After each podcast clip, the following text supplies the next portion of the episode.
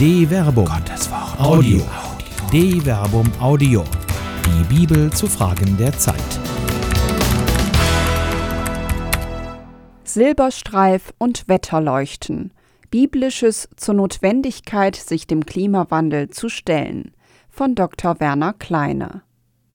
Der menschengemachte Klimawandel und Gott haben eines gemeinsam zumindest aus Sicht derer, die offen und bereit zur Erkenntnis sind. Man kann beides leugnen, sie sind trotzdem da. Während die Bestreitung der Existenz Gottes für die Zweifler allerdings ohne unmittelbare Konsequenz ist, zeitigt die Leugnung des menschengemachten Klimawandels und der Einleitung entsprechender Gegenmaßnahmen unmittelbare Folgen für das Leben auf dem Planeten Erde. Es kann aufgrund des biblischen Zeugnisses kein Zweifel daran bestehen, dass Gott als Schöpfer seinem Geschöpf, dem Menschen, die Verfügungsgewalt über die Schöpfung überträgt. Seid fruchtbar und mehrt euch, füllt die Erde und unterwerft sie und waltet über die Fische des Meeres, über die Vögel des Himmels und über alle Tiere, die auf der Erde kriechen. Dann sprach Gott, Siehe, ich gebe euch alles Gewächs, das Samen bildet auf der Erde, und alle Bäume, die Früchte tragen, mit Samen darin. Euch sollen sie zur Nahrung dienen. Allen Tieren der Erde, allen Vögeln des Himmels und allem, was auf der Erde kriecht, das Lebensatem in sich hat, gebe ich alles grüne Gewächs zur Nahrung. Und so geschah es. Genesis Kapitel 1, Vers 28 bis 30. Der Mensch aber hat den Willen des Schöpfers in seiner Geschichte wohl grundsätzlich missverstanden, wenn er diesen Auftrag als Freigabe zur willkürlicher Verfügung über die Schöpfung interpretiert hat. Und er hat ihn so interpretiert. Tyrann? Nein. Gartenheger dass Gott dem Schöpfer an sich und für sich wenig daran gelegen war, dem Menschen völlige Verfügungsfreiheit über seine Schöpfung zu übertragen, ist schon an der unmittelbaren Einschränkung in Genesis Kapitel 1 Vers 29 zu erkennen, der Mensch solle sich von Gewächssamen und Früchten ernähren. Das Konzept des Schöpfers sieht den Urmenschen wohl eher als vegetarische, wenn nicht sogar vegane Existenz. Die Unterwerfung der Erde hingegen soll ein Walten über die anderen Geschöpfe sein. Anstatt sich wie ein ausbeuterischer Tyrann zu benehmen, sieht der Schöpfer in seinem Ebenbild wohl eher einen Gartenheger, der nach seinem Vorbild handelt. Gott, der Schöpfer, macht es ja selbst vor, wenn er im sogenannten zweiten Schöpfungsbericht Genesis Kapitel 2 Vers 4 bis 25 wie ein Gärtner auftritt, der formt, pflanzt, bearbeitet und hütet. Genau so soll auch der Mensch seine Herrschaft über die Schöpfung ausüben, bearbeitend und hütend. Gott der Herr nahm den Menschen und gab ihm seinen Wohnsitz im Garten von Eden, damit er ihn bearbeite und hüte. Genesis Kapitel 2 Vers 15 Sammler und Jäger Die Sammelleidenschaft des Menschen hielt sich freilich nach den Worten der Bibel in Grenzen. Mit dem Verlust des Paradieses beginnt der Ackerbau. Ist dem Adam noch aufgetragen, er müsse sein Brot dem Boden unter Mühsal abringen, beginnt die zweite biblische Generation mit Kain und Abel nun auch mit der Viehzucht. Abel wurde Schafhirt und Kain Ackerbauer.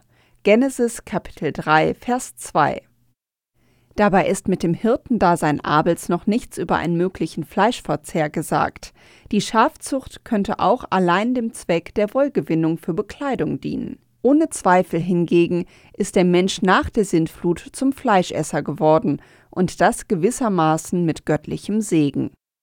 Dann segnete Gott Noach und seine Söhne und sprach zu ihnen: Seid fruchtbar, mehrt euch und füllt die Erde.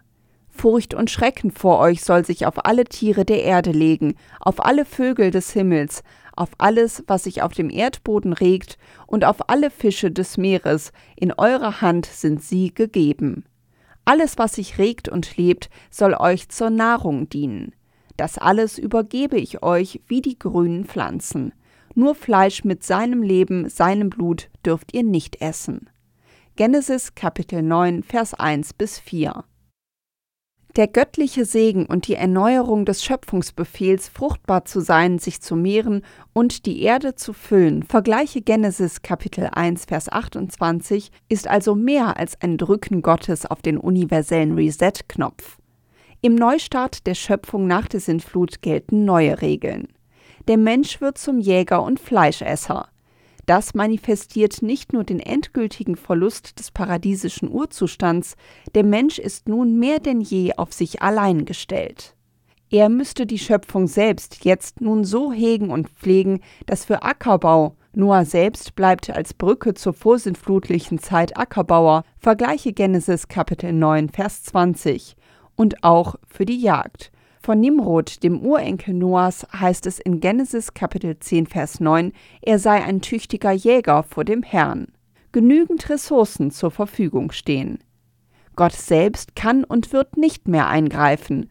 Das ist Teil des Bundes, den Gott mit Noah schließt. Dann sprach Gott zu Noach und seinen Söhnen, die bei ihm waren: Ich bin es. Siehe, ich richte meinen Bund auf, mit euch und mit euren Nachkommen nach euch und mit allen Lebewesen bei euch, mit den Vögeln, dem Vieh und allen Wildtieren der Erde bei euch, mit allen, die aus der Arche gekommen sind, mit allen Wildtieren der Erde überhaupt. Ich richte meinen Bund mit euch auf. Nie wieder sollen alle Wesen aus Fleisch vom Wasser der Flut ausgerottet werden. Nie wieder soll eine Flut kommen und die Erde verderben. Und Gott sprach, das ist das Zeichen des Bundes, den ich stifte zwischen mir und euch und den lebendigen Wesen bei euch für alle kommenden Generationen. Meinen Bogen setze ich in die Wolken, er soll das Zeichen des Bundes werden zwischen mir und der Erde. Balle ich Wolken über der Erde zusammen und erscheint der Bogen in den Wolken, dann gedenke ich des Bundes, der besteht zwischen mir und euch und allen Lebewesen, allen Wesen aus Fleisch, und das Wasser wird nie wieder zur Flut werden, die alle Wesen aus Fleisch verdirbt. Steht der Bogen in den Wolken, so werde ich auf ihn sehen und des ewigen Bundes gedenken zwischen Gott und allen lebenden Wesen, allen Wesen aus Fleisch auf der Erde. Und Gott sprach zu Noach, dies ist das Zeichen des Bundes, den ich zwischen mir und allen Wesen aus Fleisch auf der Erde aufgerichtet habe. Genesis Kapitel 9, Vers 8 bis 17.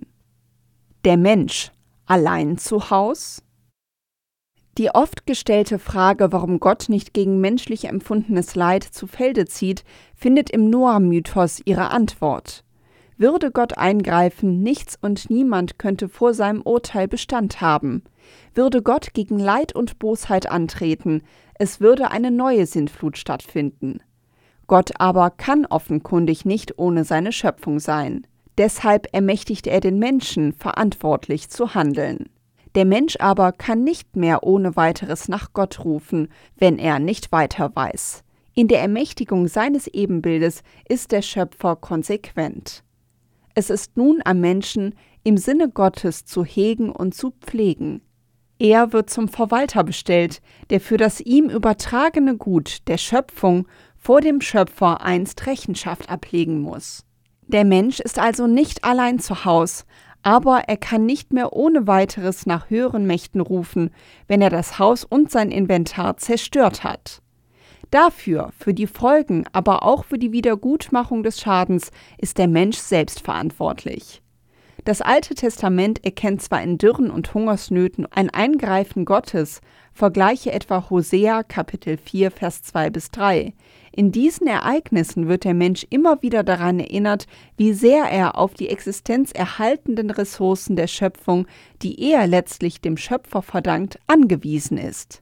Letztlich erweist sich darin das Offenbarwerden der Abhängigkeit des Menschen von der Schöpfung, deren Herr er eben nicht ist, sondern deren Pfleger und Heger er sein soll.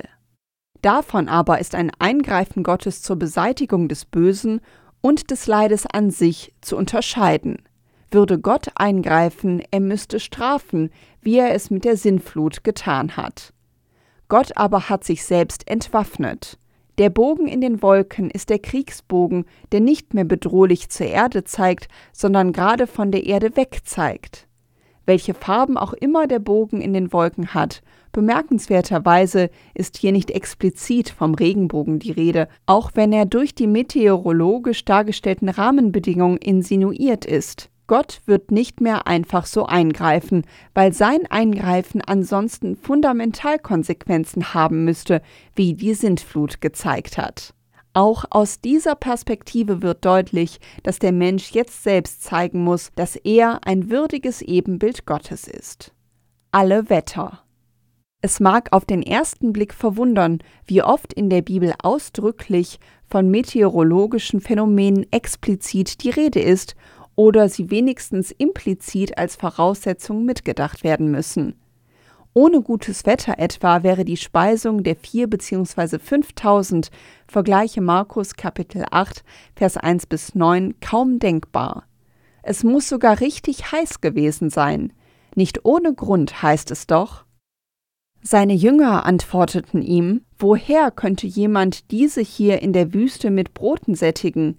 Er fragte sie, wie viele Brote habt ihr? Sie antworteten sieben. Da forderte er die Leute auf, sich auf den Boden zu setzen. Markus Kapitel 8, Vers 4 bis 6. Um sich in wüstenhafter Umgebung auf den Boden setzen zu können, kann es auf keinen Fall geregnet haben, ohne dass das Gelände zu Matsch und Schlamm verwandelt worden wäre. Dort aber hätte man keine Massenspeisung der geschilderten Art abhalten können. Aber auch schlechtes Wetter spielt eine Rolle. So heißt es etwa bei der Kreuzigung Jesu, von der sechsten Stunde an war Finsternis über dem ganzen Land bis zur neunten Stunde. Matthäus Kapitel 27, Vers 45. Damit könnte natürlich von einer Sonnenfinsternis die Rede sein, obwohl dann zu erwarten gewesen wäre, dass es angesichts der besonderen Symbolik, die der Sonne zu eigen ist, auch davon die Rede wäre, dass sich die Sonne verfinstert hätte. Stattdessen ist wohl eher an so starke Bewölkung gedacht, die zu manifester Dunkelheit führt. Der Himmel beginnt angesichts des Leiden und Sterbens Jesu in gewisser Weise zu weinen. Bezeichnenderweise ist in der Bibel tendenziell sogar mehr von schlechtem als von gutem Wetter die Rede. Neben der Sintflut und der Kreuzigung Jesu denke man nur an den Sturm, angesichts dessen sich der Prophet Jona ins Meer werfen lässt.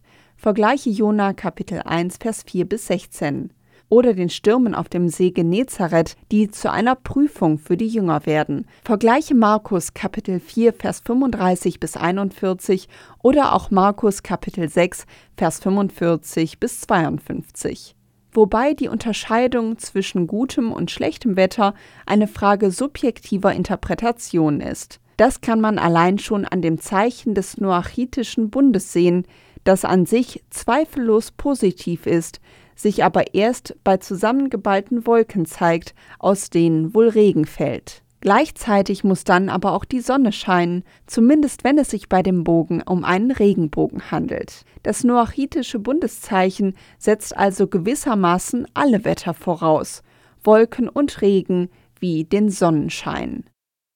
Wetterleuchten das Wetter und seine Phänomene spielen also an vielen Stellen explizit oder implizit eine bedeutsame Rolle. Angesichts dieses Befundes verwundert es, dass dem Wetter und seinen Folgen bemerkenswert wenig Aufmerksamkeit geschenkt wird, während umgekehrt angesichts der wenigen Stellen, in denen die Bibel von Männerbeischläferei spricht, lautstarkes, bisweilen an Hysterie grenzendes Argumentieren einsetzt während vermeintlich Bibeltreue beim Letzteren gerne den Willen Gottes anführen und drastische Konsequenzen anführen, übersehen diese gleichzeitig, dass es im Munde Jesu eher wetterkundliche Phänomene sind, die aufhorchen lassen sollten. Wenn ihr im Westen eine Wolke aufsteigen seht, sagt ihr sofort, es gibt Regen, und so geschieht es. Und wenn der Südwind weht, sagt ihr, es wird heiß, und es geschieht. Ihr Heuchler, das Aussehen der Erde und des Himmels wisst ihr zu deuten. Warum könnt ihr dann diese Zeit der Entscheidung nicht deuten? Lukas Kapitel 12, Vers 54 bis 56.